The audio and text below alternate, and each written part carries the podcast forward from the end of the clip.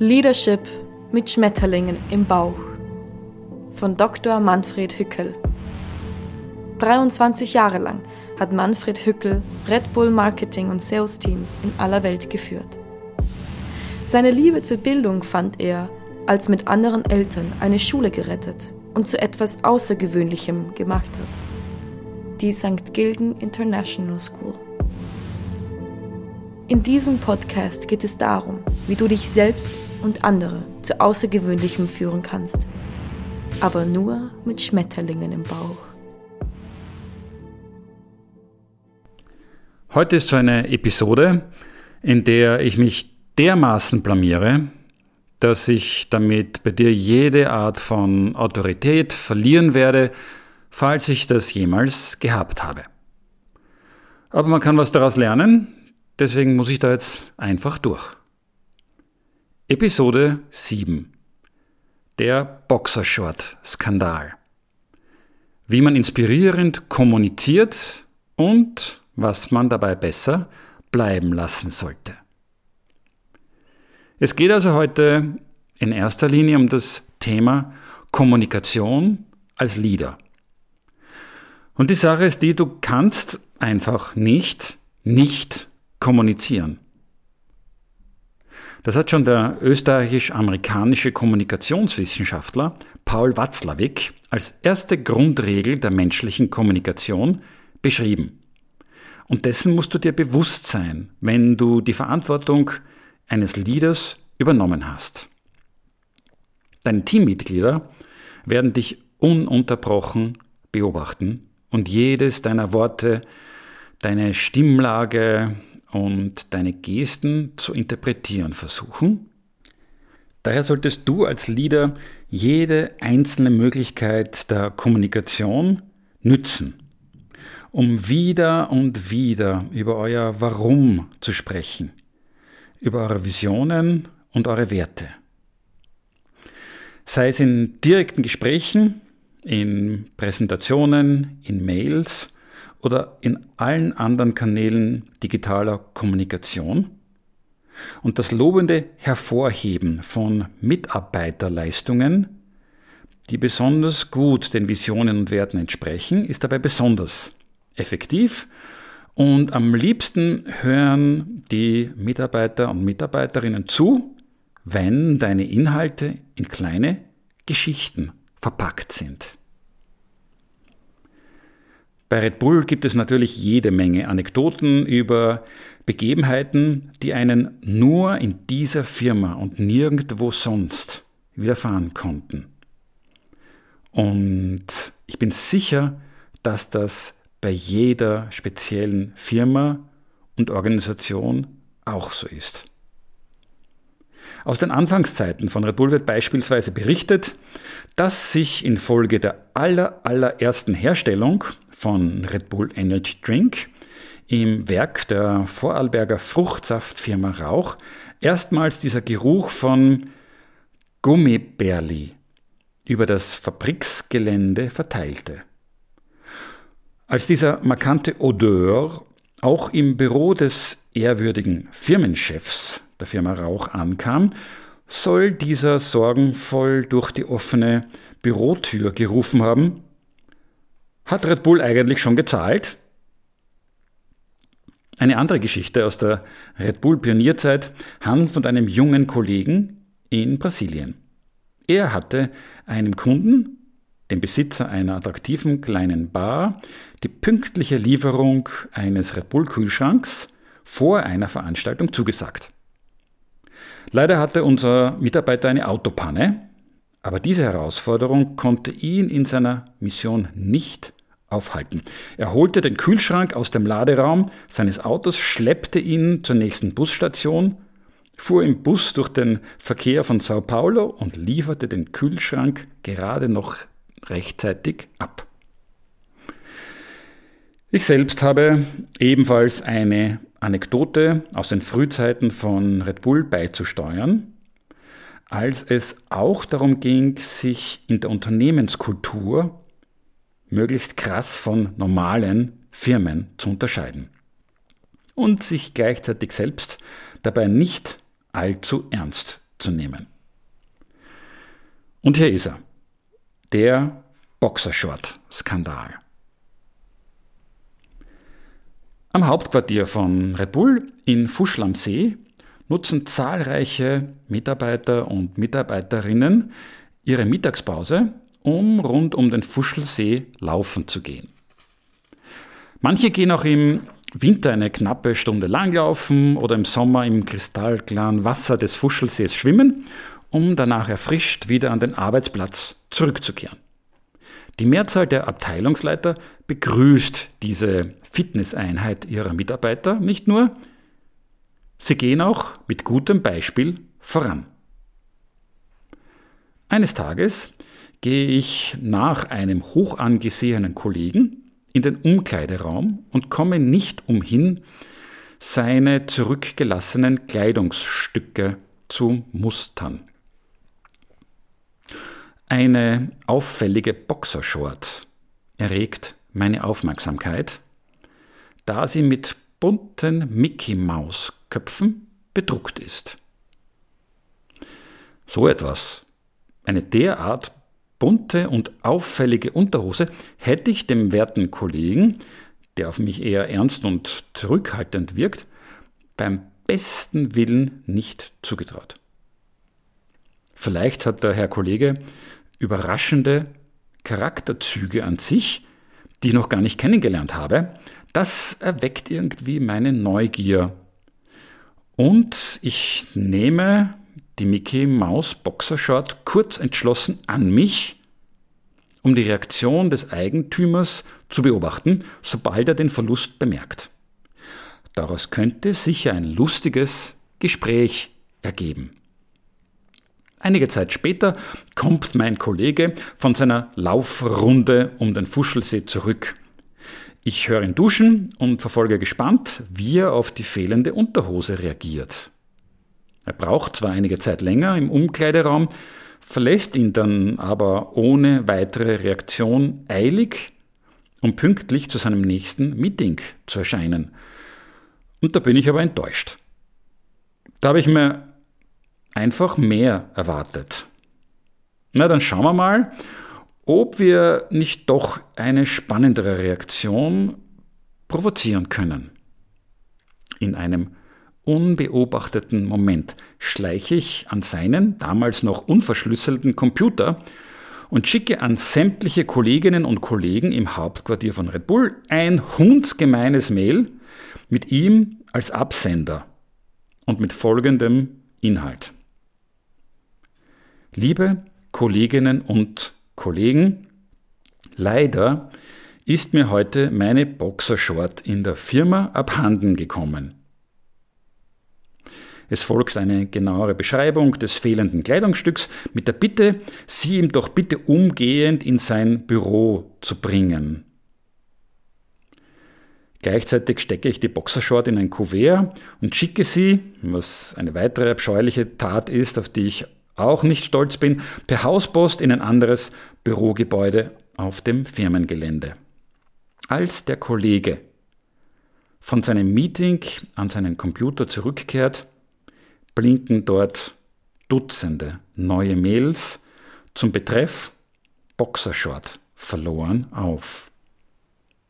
Die zahlreichen Reaktionen der Red Bull-Kolleginnen und Kollegen im Hauptquartier reichen von großem Interesse daran, wobei denn diese Boxershot genau verloren gegangen sei, über Lob für den ausgefallenen Geschmack des Eigentümers bis hin zum Angebot verschiedener Unterhosen in verschiedenen Größen, zwar nicht mit Mickey Maus Aufdruck, aber immerhin.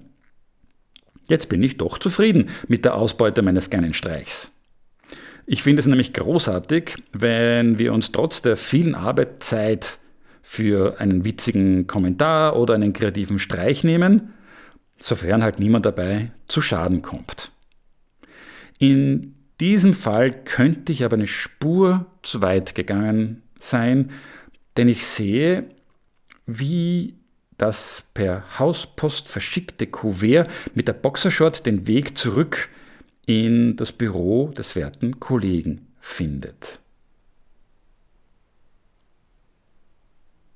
Naja, jetzt ist ja eh alles gut ausgegangen, denke ich, und ähm, will meinem Kollegen zur Auffindung seines fröhlichen Kleidungsstücks gratulieren und mich gleichzeitig bei ihm schon auch entschuldigen, falls ich mit der Aktion etwas zu weit gegangen bin. Allerdings ist er nicht gesprächsbereit und verlässt früh die Firma.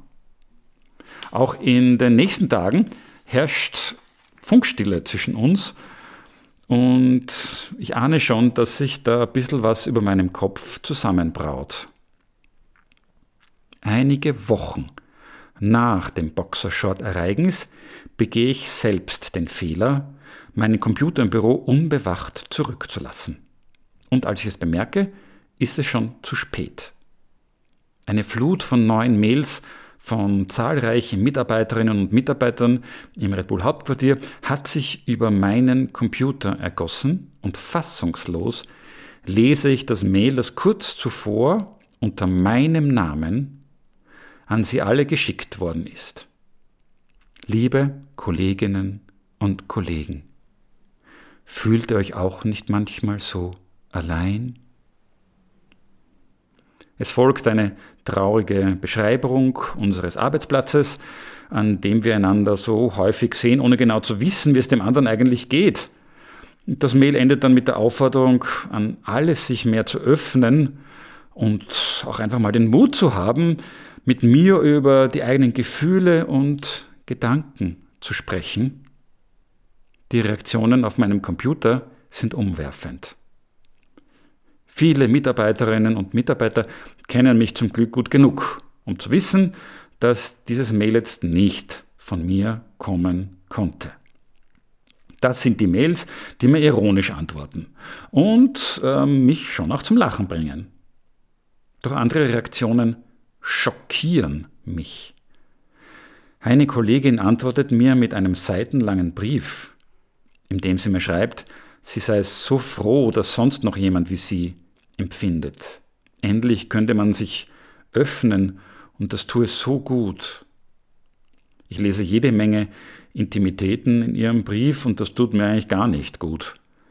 Ein männlicher Kollege schickt mir eine Art Liebesgedicht und am meisten bringt mich aus der Fassung, dass plötzlich eine ältere Mitarbeiterin vor mir im Büro steht, wortlos auf mich zugeht, mich umarmt und ganz fest an ihren mütterlichen Busen drückt, bevor ich endlich herausbringe, das Mehl ist nicht von mir.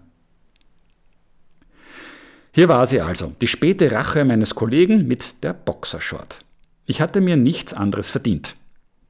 Daraufhin waren wir quitt und unser Arbeitsverhältnis normalisierte sich wieder. Viele Jahre danach kam das Thema aber noch einmal auf. Wir waren nach Bangkok eingeladen, um den thailändischen Shareholdern unserer Firma das Jahresergebnis zu präsentieren. Das äh, hielt ich für einen recht formellen Anlass, zu dem sich das Tragen von Anzug und Krawatte empfahl. Ich reiste aus Australien an, wo man mit Jeans und T-Shirt ja ganz adäquat gekleidet ist, und bat meinen aus, aus Österreich anreisenden Kollegen, mir eine Krawatte für das Bangkok-Meeting mitzunehmen, da ich meine zu Hause vergessen hatte. Wenige Minuten vor dem Beginn des Meetings mit den Shareholdern überreichte er mir die mitgebrachte Krawatte. Sie hatte einen fröhlich bunten Mickey Maus Aufdruck. Geschichten über kreative Streiche können sau cool sein, finde ich, wenn sie zur Kultur eines Unternehmens passen. Mir hat einmal ein kluger Geschichteprofessor erklärt, dass sich Kultur generell als Sammlung von Geschichten begreifen lässt. So wie die westliche europäische Kultur, die von den Geschichten aus der antiken Mythologie sowie aus der Bibel geprägt ist. Und die Unternehmenskultur ist so ein wichtiger Bestandteil des Erfolgs eines Unternehmens, weil er von den Konkurrenten weder kopiert noch abgeworben werden kann. Die Kultur dient als ein soziales Kontrollsystem, das stärker ist als jede interne, jeder interne Vorschriftenkatalog. Und Geschichten über Ereignisse, die nur in diesem Unternehmen so stattfinden konnten, helfen dabei auch zu kommunizieren, was wichtig ist, was sich gehört und was einen in der Firma weiterbringen kann oder auch nicht. Unterschätze jedenfalls nie das Elefantengedächtnis eines Kollegen. Von der Kunst des Zuhörens. First seek to understand, then to be understood. Das ist die erste Lektion, die ich bei meinem ersten Arbeitgeber bei Procter Gamble auf meinem Berufsweg mitbekommen habe. Also erst zuhören, dann reden.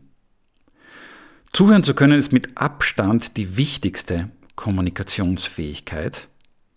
Und dabei ist dir wahrscheinlich schon bekannt, dass es einen Unterschied gibt zwischen Zuhören und nur Hören. Hören ist das, was wir mit unseren Ohren tun, wobei noch nicht gesagt ist, dass die gehörte Botschaft überhaupt auch bei uns ankommt. Viele von uns hören nur das Gesagte. Häufig murmeln wir dabei so Sinnlosigkeiten wie mhm oder ja, ja, verstehe. In Wirklichkeit haben wir null zugehört und warten nur auf den geeigneten Moment, um die Dinge zum Besten zu geben, die uns gerade selbst wichtig sind. Meine mit der Gabe des Zuhören-Könnens gesegnete Frau Angelika durchschaut mich übrigens jedes Mal, wenn ich das tue, und sie deckt mich dann auch gnadenlos auf. Was habe ich gerade gesagt? Im Unterschied zum Hören drückt Zuhören etwas sehr Aktives aus. Wir brauchen dafür nicht nur unsere Ohren, sondern auch unsere Augen, unseren Verstand, unser Herz, unsere Seele, unser Mitgefühl. Gute Zuhörer geben einem dieses heimelige Gefühl, dass man verstanden wird. Und schlechte Zuhörer können daran arbeiten, sich zu verbessern. Das ist richtig anstrengend, aber es zahlt sich aus, auch wenn es ein langer und harter Weg ist. Du kannst ihn wieder probieren, die wichtigsten Dinge zusammenzufassen, die dir gerade gesagt worden sind.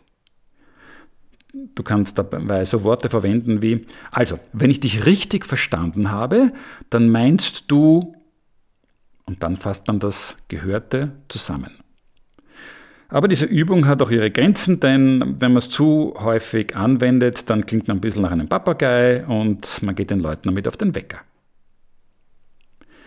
Wann immer du zu einem Gespräch zu deinem Chef oder zu deiner Chefin gehst, nimm immer etwas zum Aufschreiben mit. Damit meine ich Papier und Kugelschreiber. Ja, zusätzlich auch gerne den Laptop und das Handy, aber ähm, nimm nicht den Laptop, um darauf Notizen einzutippen. Denn das würde dich daran hindern, empathisch und gut zuzuhören. Und es ist auch nicht angenehm für deinen Gesprächspartner. Und zwar nicht nur deswegen, weil du sonst ein paar wichtige Details vergessen könntest, sobald du das Büro des Chefs oder Chefin wieder verlassen hast. Und zusätzlich gibst du ihm oder ihr auch das Gefühl, dass dir die Worte einfach wichtig waren, die sie verwendet haben, indem du es aufschreibst. Das ist ein gutes Gefühl, das dir beruflich auch durchaus mal weiterhelfen kann. Und am Ende jedes klärenden Gesprächs ist es jedenfalls wichtig, dass das Ausgemachte noch einmal von dir oder deinem Gesprächspartner in den eigenen Worten zusammengefasst wird. Wenn ihr beide damit einverstanden seid, dann habt ihr gerade einen kommunik kommunikativen Erfolg zustande gebracht. Präsentationen. Deine Präsentationen werden für deine Karriere so wichtig sein, weil du genau damit Dinge verändern kannst. Und ich bin ziemlich sicher, dass die erste Chance beim Chef deines Chefs Eindruck zu machen sich ergibt, wenn du zum ersten Mal eine Präsentation vor ihm oder vor ihr halten wirst. Das Thema Präsentation ist äh, auch in diesem Podcast so wichtig, dass ich ähm, dem Thema eine eigene Episode widmen möchte. Eine Episode, die ich gemeinsam mit Lukas Keller von One More Thing aufnehmen werde. Denn äh, es gibt niemanden, der besser einen darauf vorbereiten kann, aus einer Präsentation ein Erlebnis zu machen. Schon jetzt möchte ich aber auf die Vorbereitung deiner Präsentationen eingehen.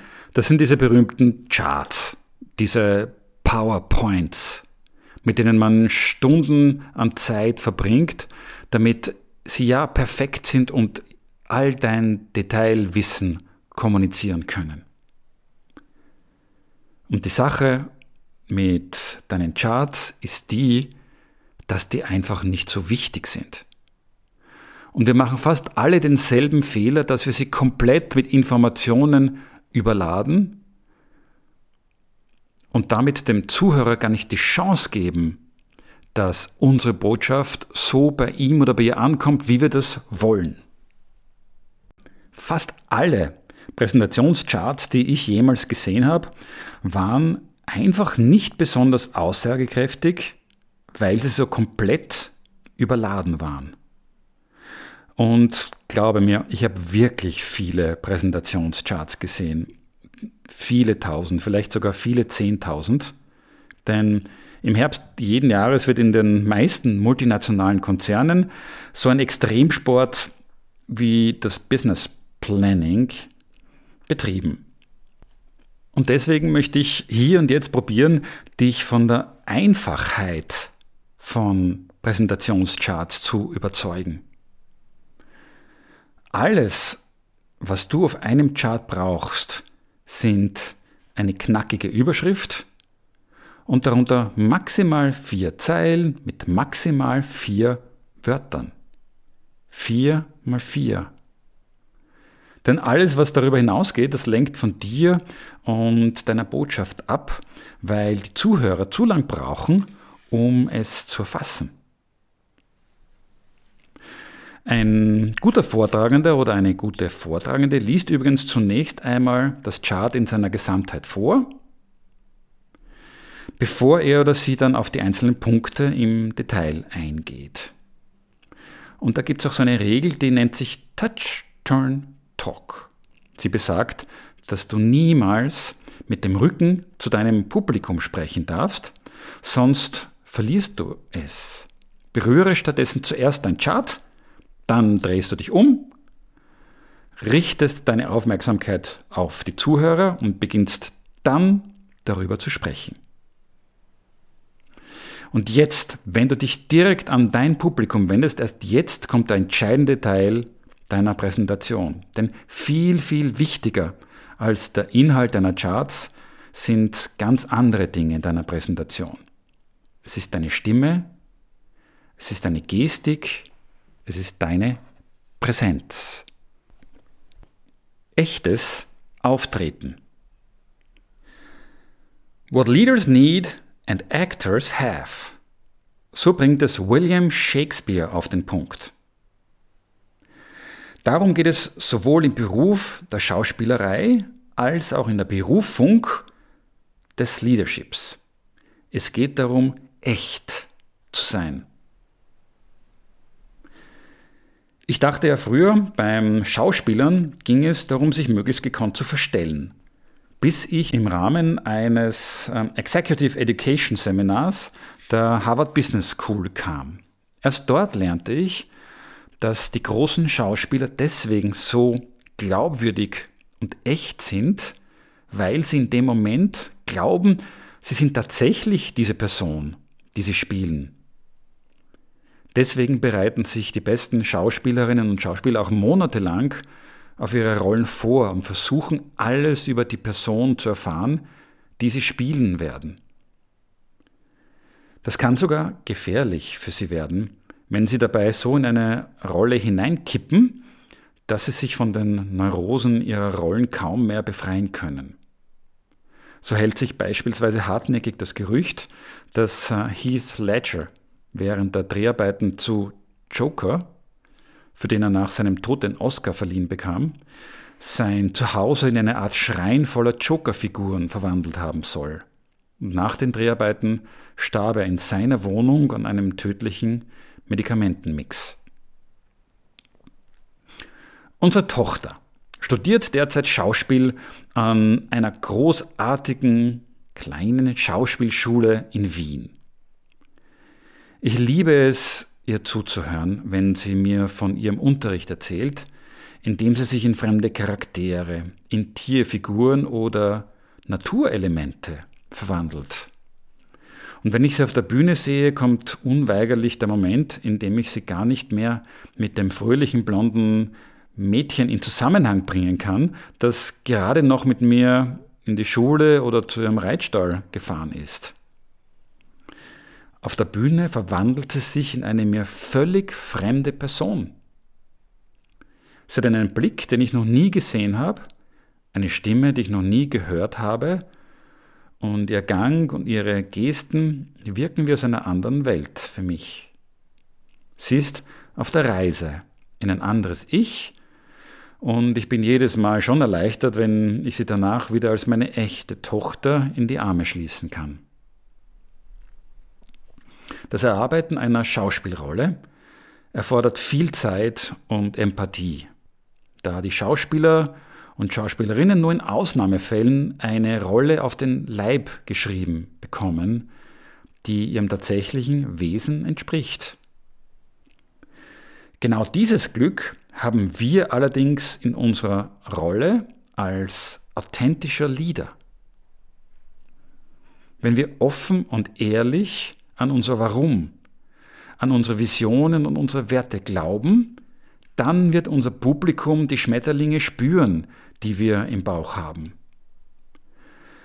Und es wird uns als echt und authentisch wahrnehmen und unsere Botschaften auch als solche aufnehmen. Es sind diese echten und authentischen Botschaften, die andere Menschen inspirieren können. Visionen und Werte anzunehmen, die ihr Verhalten über einen längeren Zeitraum beeinflussen werden. Was aber ist mit diesen Scharlatanen, die uns nur etwas vorspielen, um uns gegen unseren Willen zu manipulieren?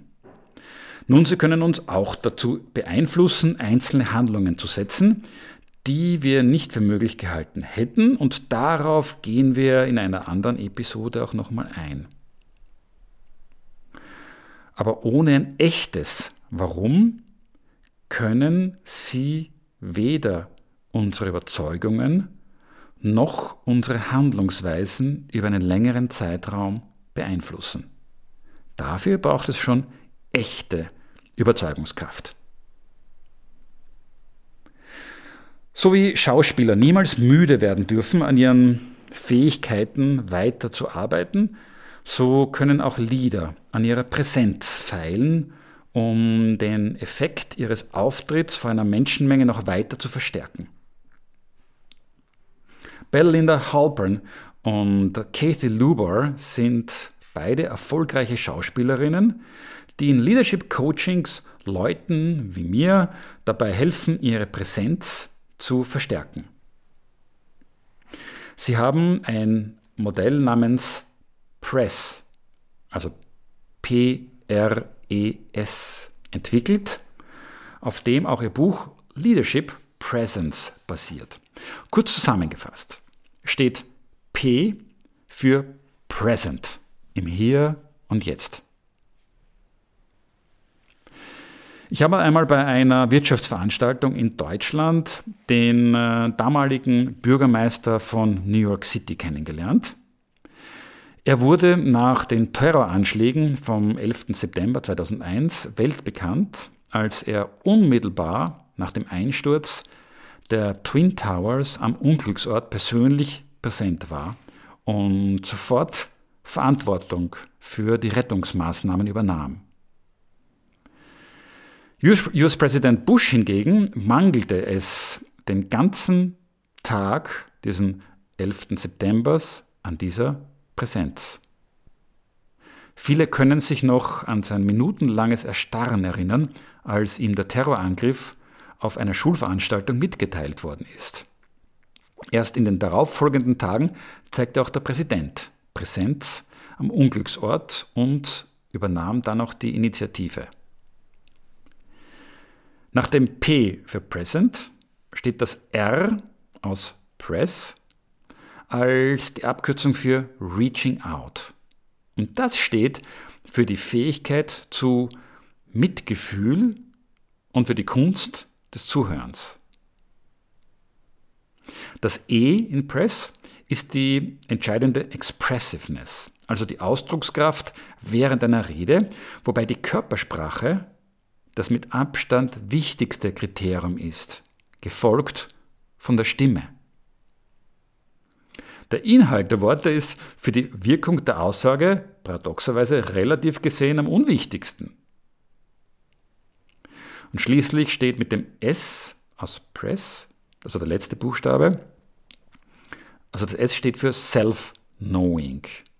Das authentische Annehmen und Weitergeben seiner eigenen Visionen und Werte mit all den eigenen Stärken und Schwächen. Also für Echtheit. Ich habe mir aufgrund meines eigenen Press-Trainings angewöhnt, vor jeder wichtigen Ansprache ein kleines Ritual zu durchlaufen, um mich in einen präsenten Zustand zu versetzen. Zunächst richte ich mich vertikal aus, von unten nach oben, indem ich beide Beine fest im Boden verankere, auf eine tiefe Bauchatmung achte und mir vorstelle, ein Glas Rotwein auf Ex auszutrinken. Ich stelle mir das vor. Es soll routinierte Schauspieler geben, die sich das nicht nur vorstellen. Und dann denke ich noch einmal kurz an die eine wichtigste Botschaft meiner Rede.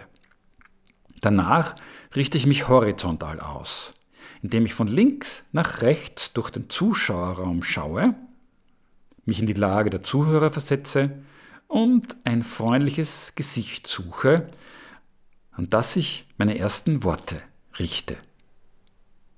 Und während des Vortrages versuche ich auf möglichst lange Pausen und unterschiedliche Stimmlagen in meinem Redefluss zu achten.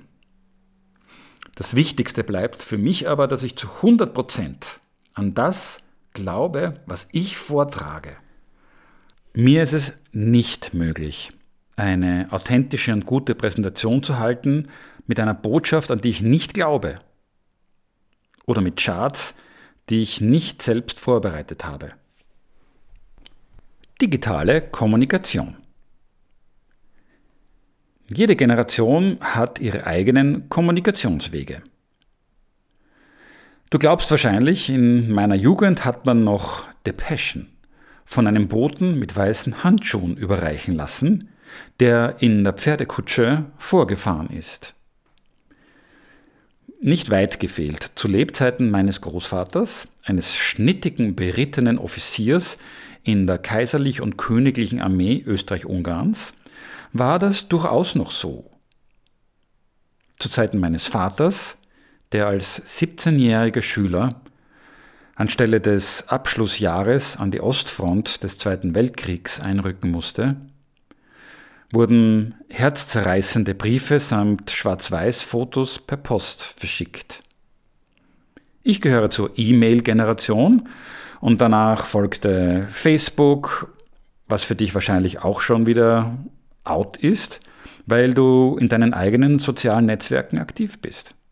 Das ist schon in Ordnung, solange du sie als das begreifst, was sie sind. Es sind nützliche Kommunikationswege, allerdings mit gefährlichem Suchtpotenzial.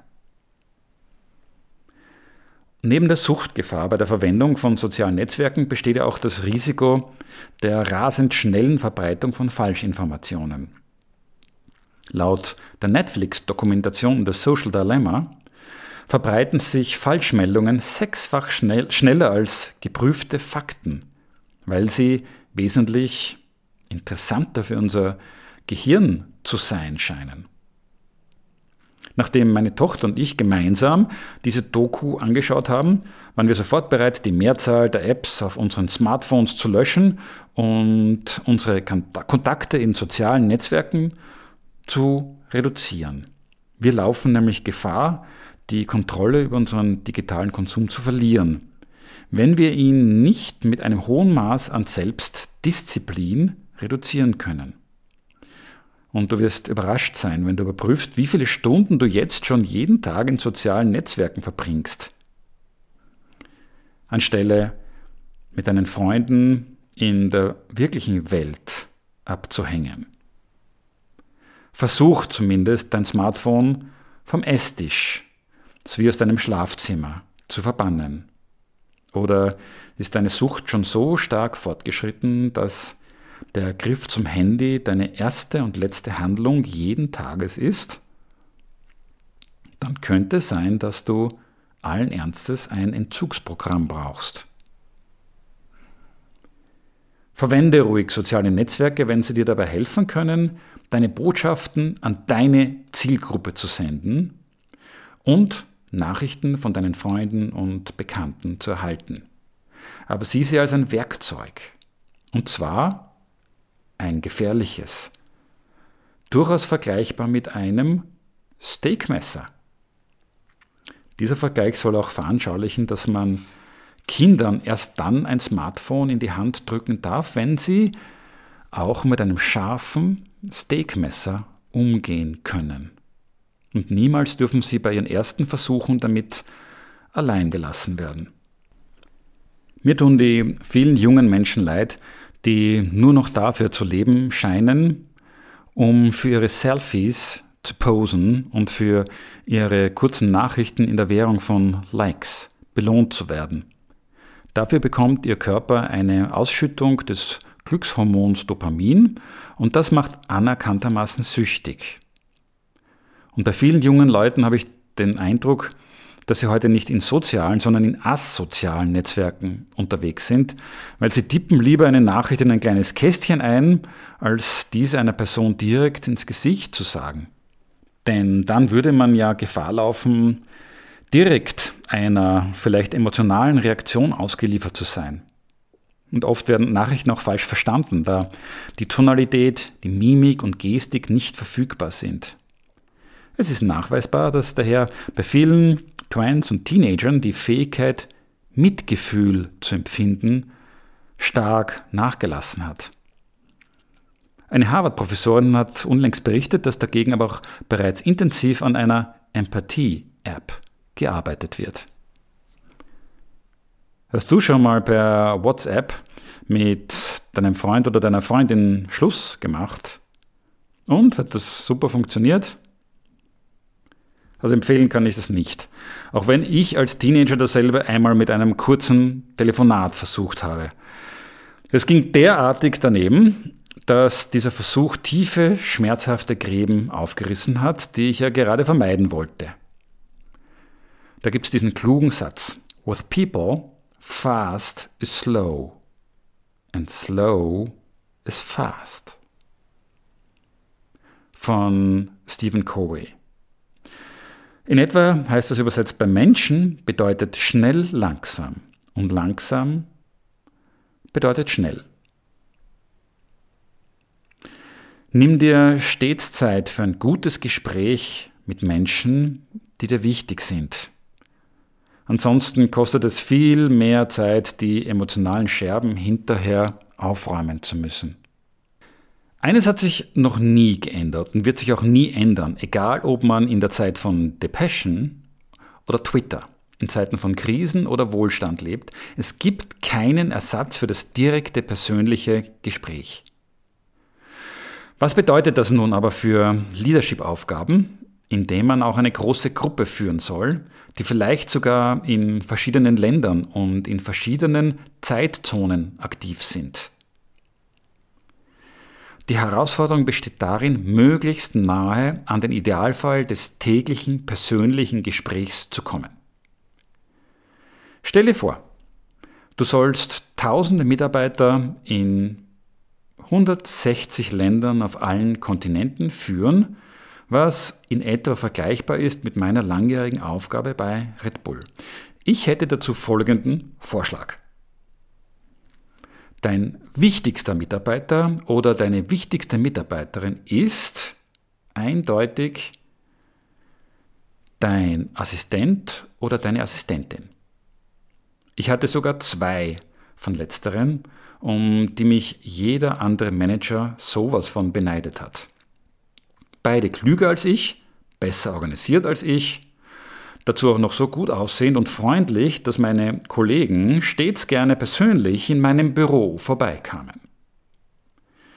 Dein Assistent oder deine Assistentin verdient sich jeden Tag Zeit für ein persönliches Gespräch mit dir oder für einen Anruf, damit ihr euch jeden Tag gegenseitig auf den neuesten Stand bringt. Als nächstes kommen deine Direct Reports also die im Idealfall nicht mehr als sieben Mitarbeiterinnen und Mitarbeiter, die du direkt führst, die also direkt an dich berichten.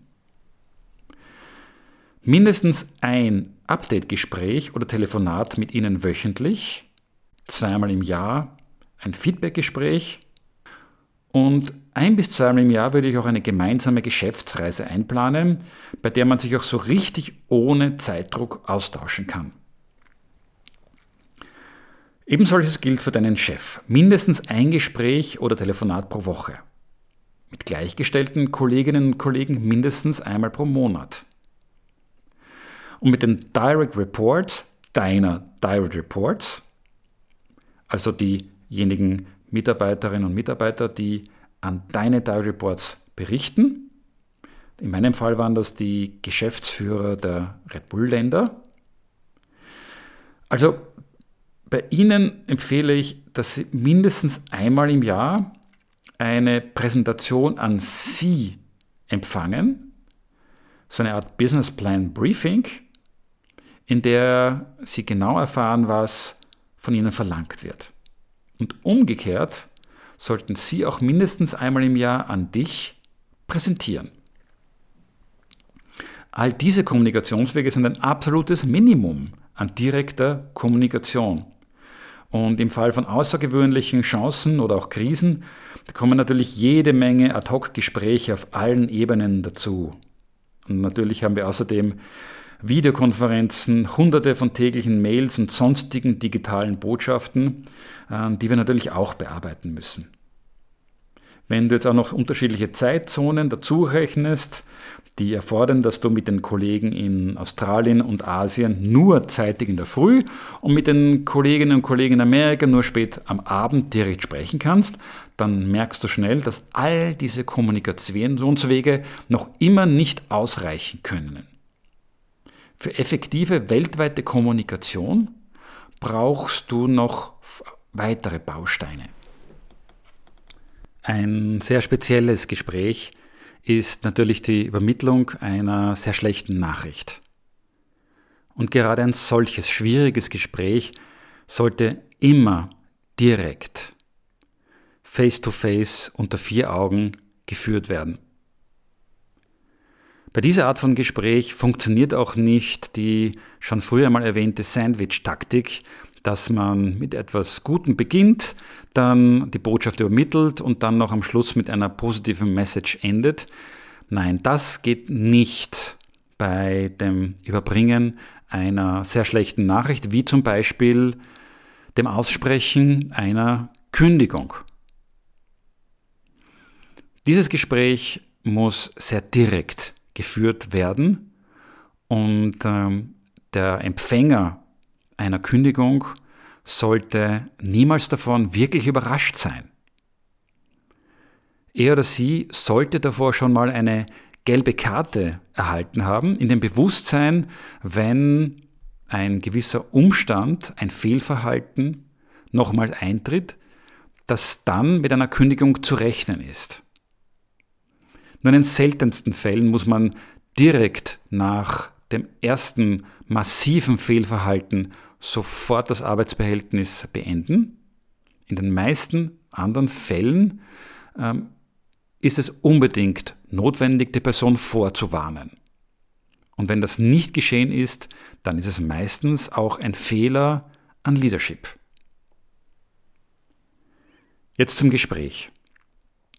Man muss direkt die schlechte Nachricht übermitteln, indem man sagt, liebe Kollegin oder lieber Kollege, ich habe jetzt richtig schlechte Nachrichten für dich.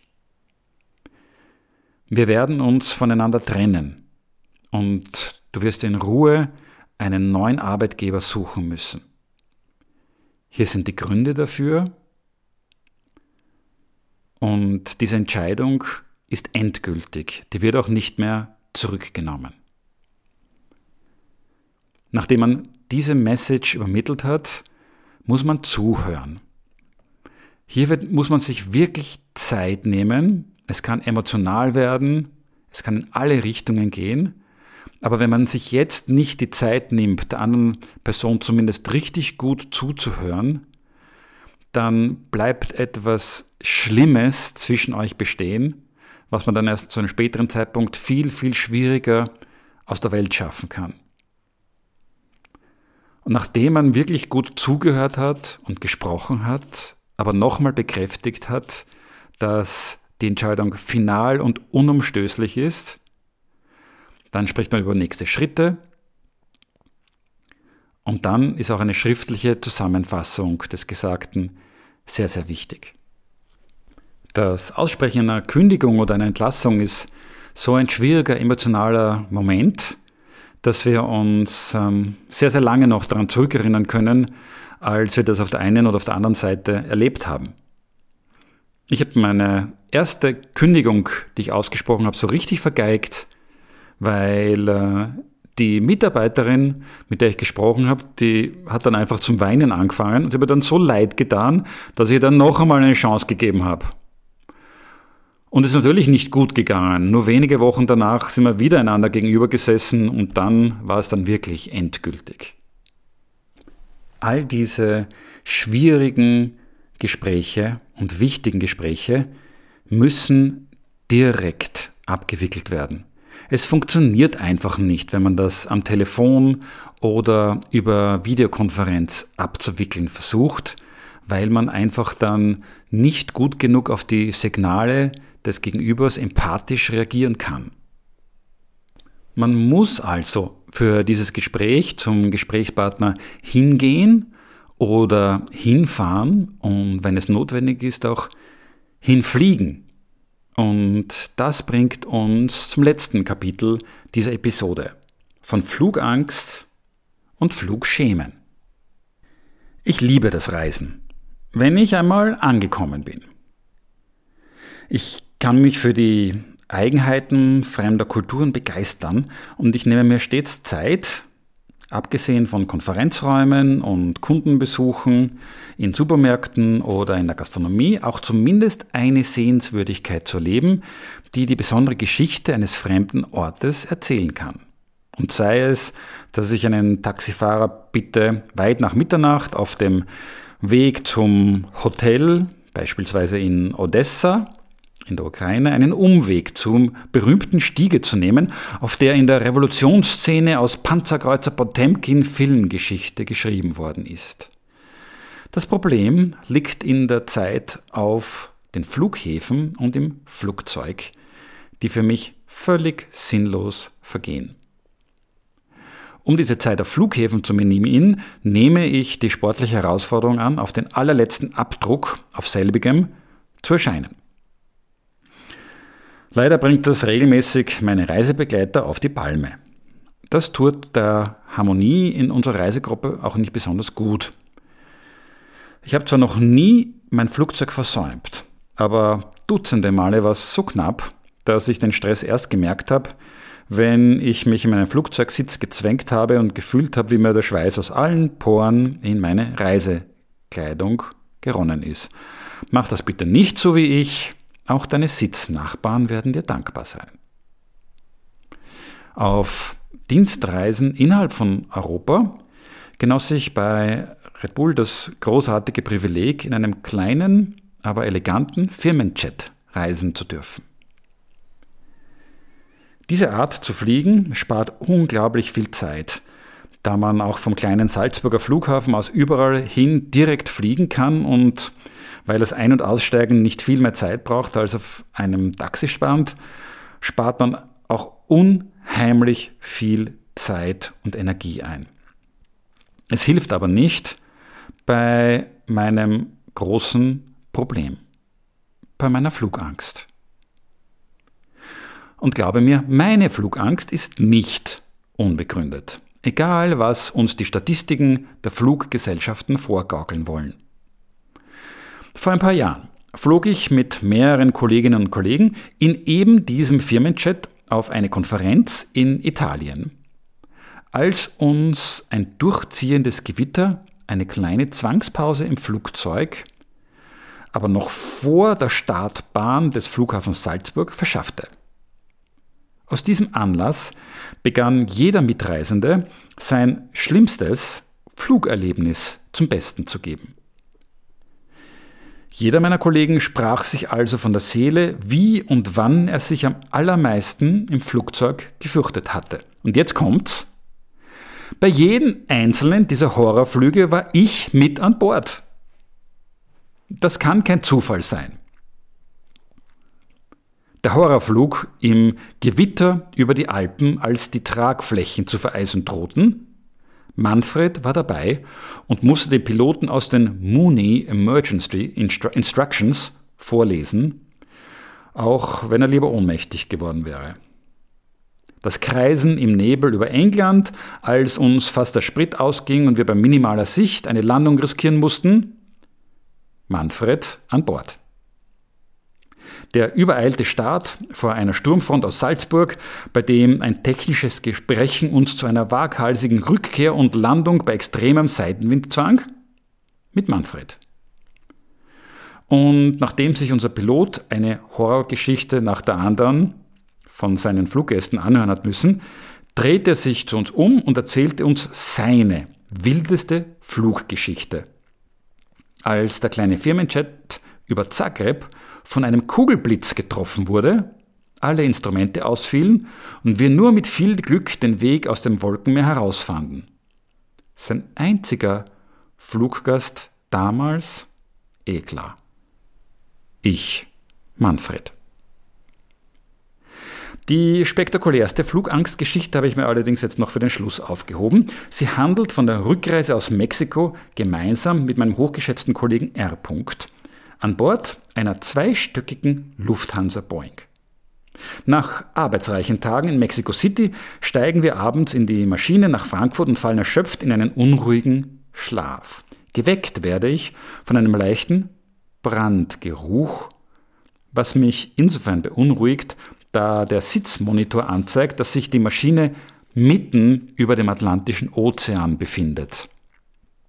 Ich sitze nahe am Cockpit und überlege, ob ich jemanden vom Flugpersonal auf den Geruch aufmerksam machen soll. Da meldet sich schon der Pilot mit einer Borddurchsage. Aufgrund von Rauchentwicklung im Cockpit müsse die Maschine außerplanmäßig auf den Azoren landen. Die Passagiere sollten sich auf einen steilen Sinkflug und eine harte Landung gefasst machen. Na super. Nachdem ich zunächst sehnsüchtig an meine Frau und die Kinder zu Hause denke, fasse ich einen spontanen Entschluss. Wenn ich schon sterben muss, dann sicher nicht in der lila Lufthansa Jogginghose, die ich mir für die Nacht angezogen habe. Schnell husche ich auf die Toilette, um mir meine Jeans anzuziehen und adäquat für das gekleidet zu sein, was jetzt auf uns zukommt. Ebenso flott husche ich wieder auf meinen Platz, verstaue Pass, Handy und Geldbörse in meiner Jackentasche und schnalle mich ganz fest an. Es ist allerhöchste Zeit, denn ab jetzt wird es wild. Die schwere Maschine senkt sich spürbar in den steilsten Sinkflug, den ich je erlebt habe. Gleichzeitig fällt die Elektronik aus, sodass wir kein Licht mehr haben und die Stühle sich nicht mehr in die aufrechte Lage verstellen lassen. Eine Stewardess verliert die Nerven und kreischt unverständliche Anweisungen, während ihr männlicher Kollege mit beruhigender, sanfter Stimme mehr als einmal betont, ich bringe euch alle hier raus. Trotz des wackeligen Sinkflugs beruhigen sich die Fluggäste aber wieder. Manche tippen emotionale letzte Nachrichten an ihre Liebsten, andere versuchen möglichst ruhig zu sitzen, damit man den Piloten irgendwie bei seiner Notlandung unterstützen kann. Und der macht einen super Job. Wenige Momente nachdem man im ersten Morgenlicht eine Inselgruppe erkennen kann, setzt er die riesige Maschine überraschend sanft auf einem kurzen Rollfeld auf. Die Fluggäste jubeln vor Begeisterung, während das Flugzeug ganz hart runtergebremst wird und ausrollt. Schon öffnen sich die Flugzeugtüren und Feuerwehrleute mit schwerer Ausrüstung und Atemgeräten stürmen das Cockpit.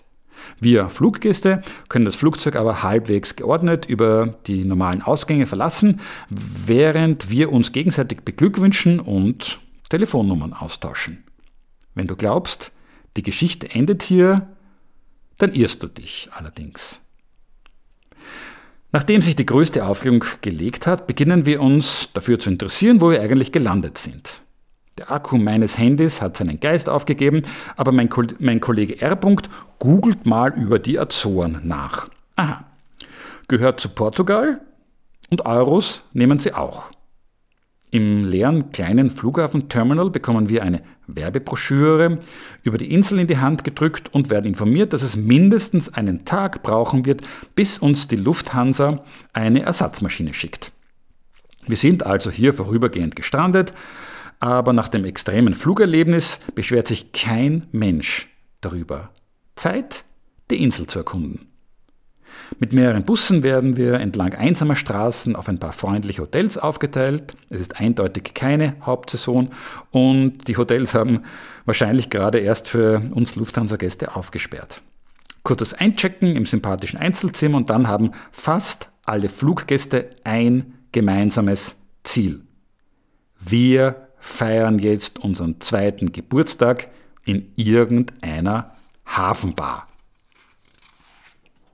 Die Stimmung ist aufgewühlt wie die raue See, also bei kaltem, stürmischen Wetter losziehen. Es gibt tatsächlich nichts Besseres zu tun, bis wir morgen hoffentlich wieder abgeholt werden. Und das Leben ist kurz, wie wir gerade erst alle zusammen erlebt haben. Zunächst gehen R.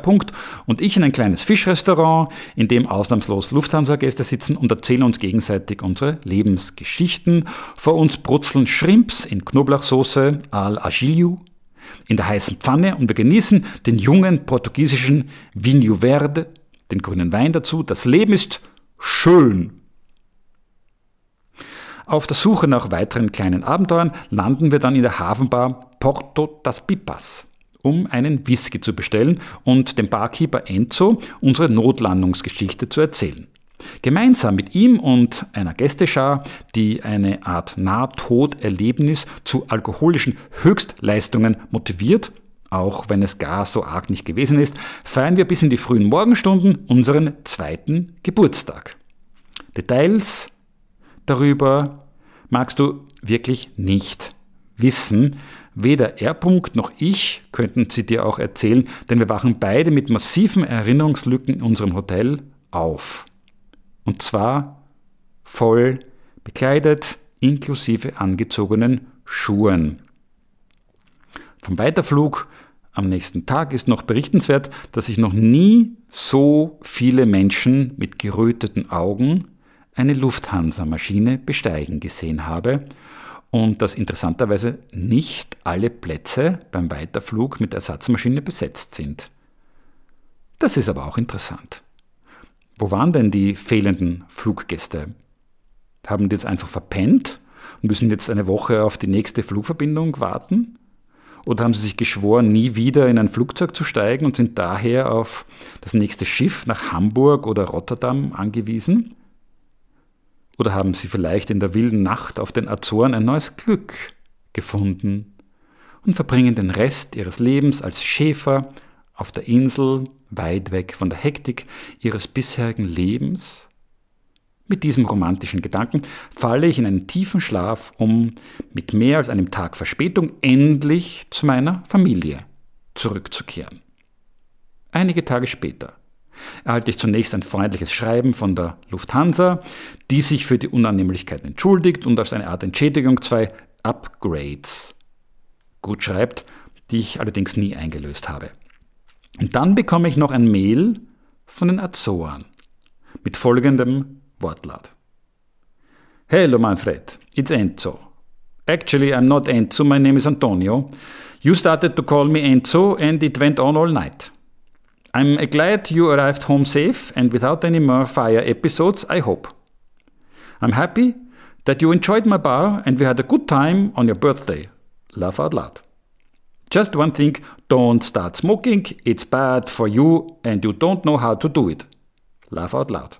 By the way, I want to invite you to come to my island in the summer for a wonderful vacation. You can stay in my house and use my car, no problem. Keep in touch. Abgesehen vom glücklichen Ausgang dieser Geschichte möchte ich dir mit meinen Flugerlebnissen nahelegen, wirklich immer auf das Fliegen zu verzichten, wenn es nicht unbedingt sein muss. Damals gab es den Begriff Flugschämen noch nicht, die Umweltbelastung trägt aber heute noch zusätzlich zu meinem Unwohlsein bei, wenn ich in ein Flugzeug steige. Auf der anderen Seite gibt es keine Alternative, um andere Kontinente kennenlernen zu können. Und in Führungspositionen mit internationaler Verantwortung gilt es, den goldenen Mittelweg zu finden. Telefonate und Videokonferenzen genügen für den Informationsaustausch, aber es gibt keine echte Alternative zum direkten persönlichen Gespräch, in dem man einander in die Augen schaut, sich gegenseitig zuhört und auf die Gefühle des Gesprächspartners eingehen kann. Nur dann entsteht echte Kommunikation. Ich habe diesen goldenen Mittelweg nicht gefunden. Ich bin zu viel geflogen. Bitte mach du das besser. Dieser Podcast basiert auf dem Buch Nur mit Schmetterlingen im Bauch, wie man sich selbst und andere zu Außergewöhnlichem führt, von Dr. Manfred Hückel. Die Buchveröffentlichung ist für Herbst 2021 geplant. Erreichbar ist der Autor unter info at stgis.at.